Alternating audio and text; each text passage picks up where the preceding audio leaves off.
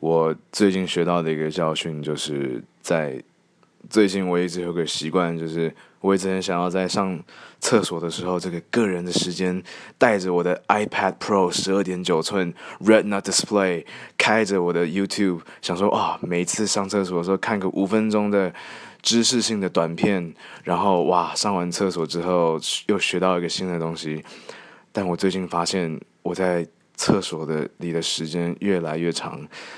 上礼拜我竟然看了一部完整的电影，整整一个小时多，在 Netflix 上面一部电影叫做《Outlaw King》，非常好看的一部电影，推推荐大家去看。但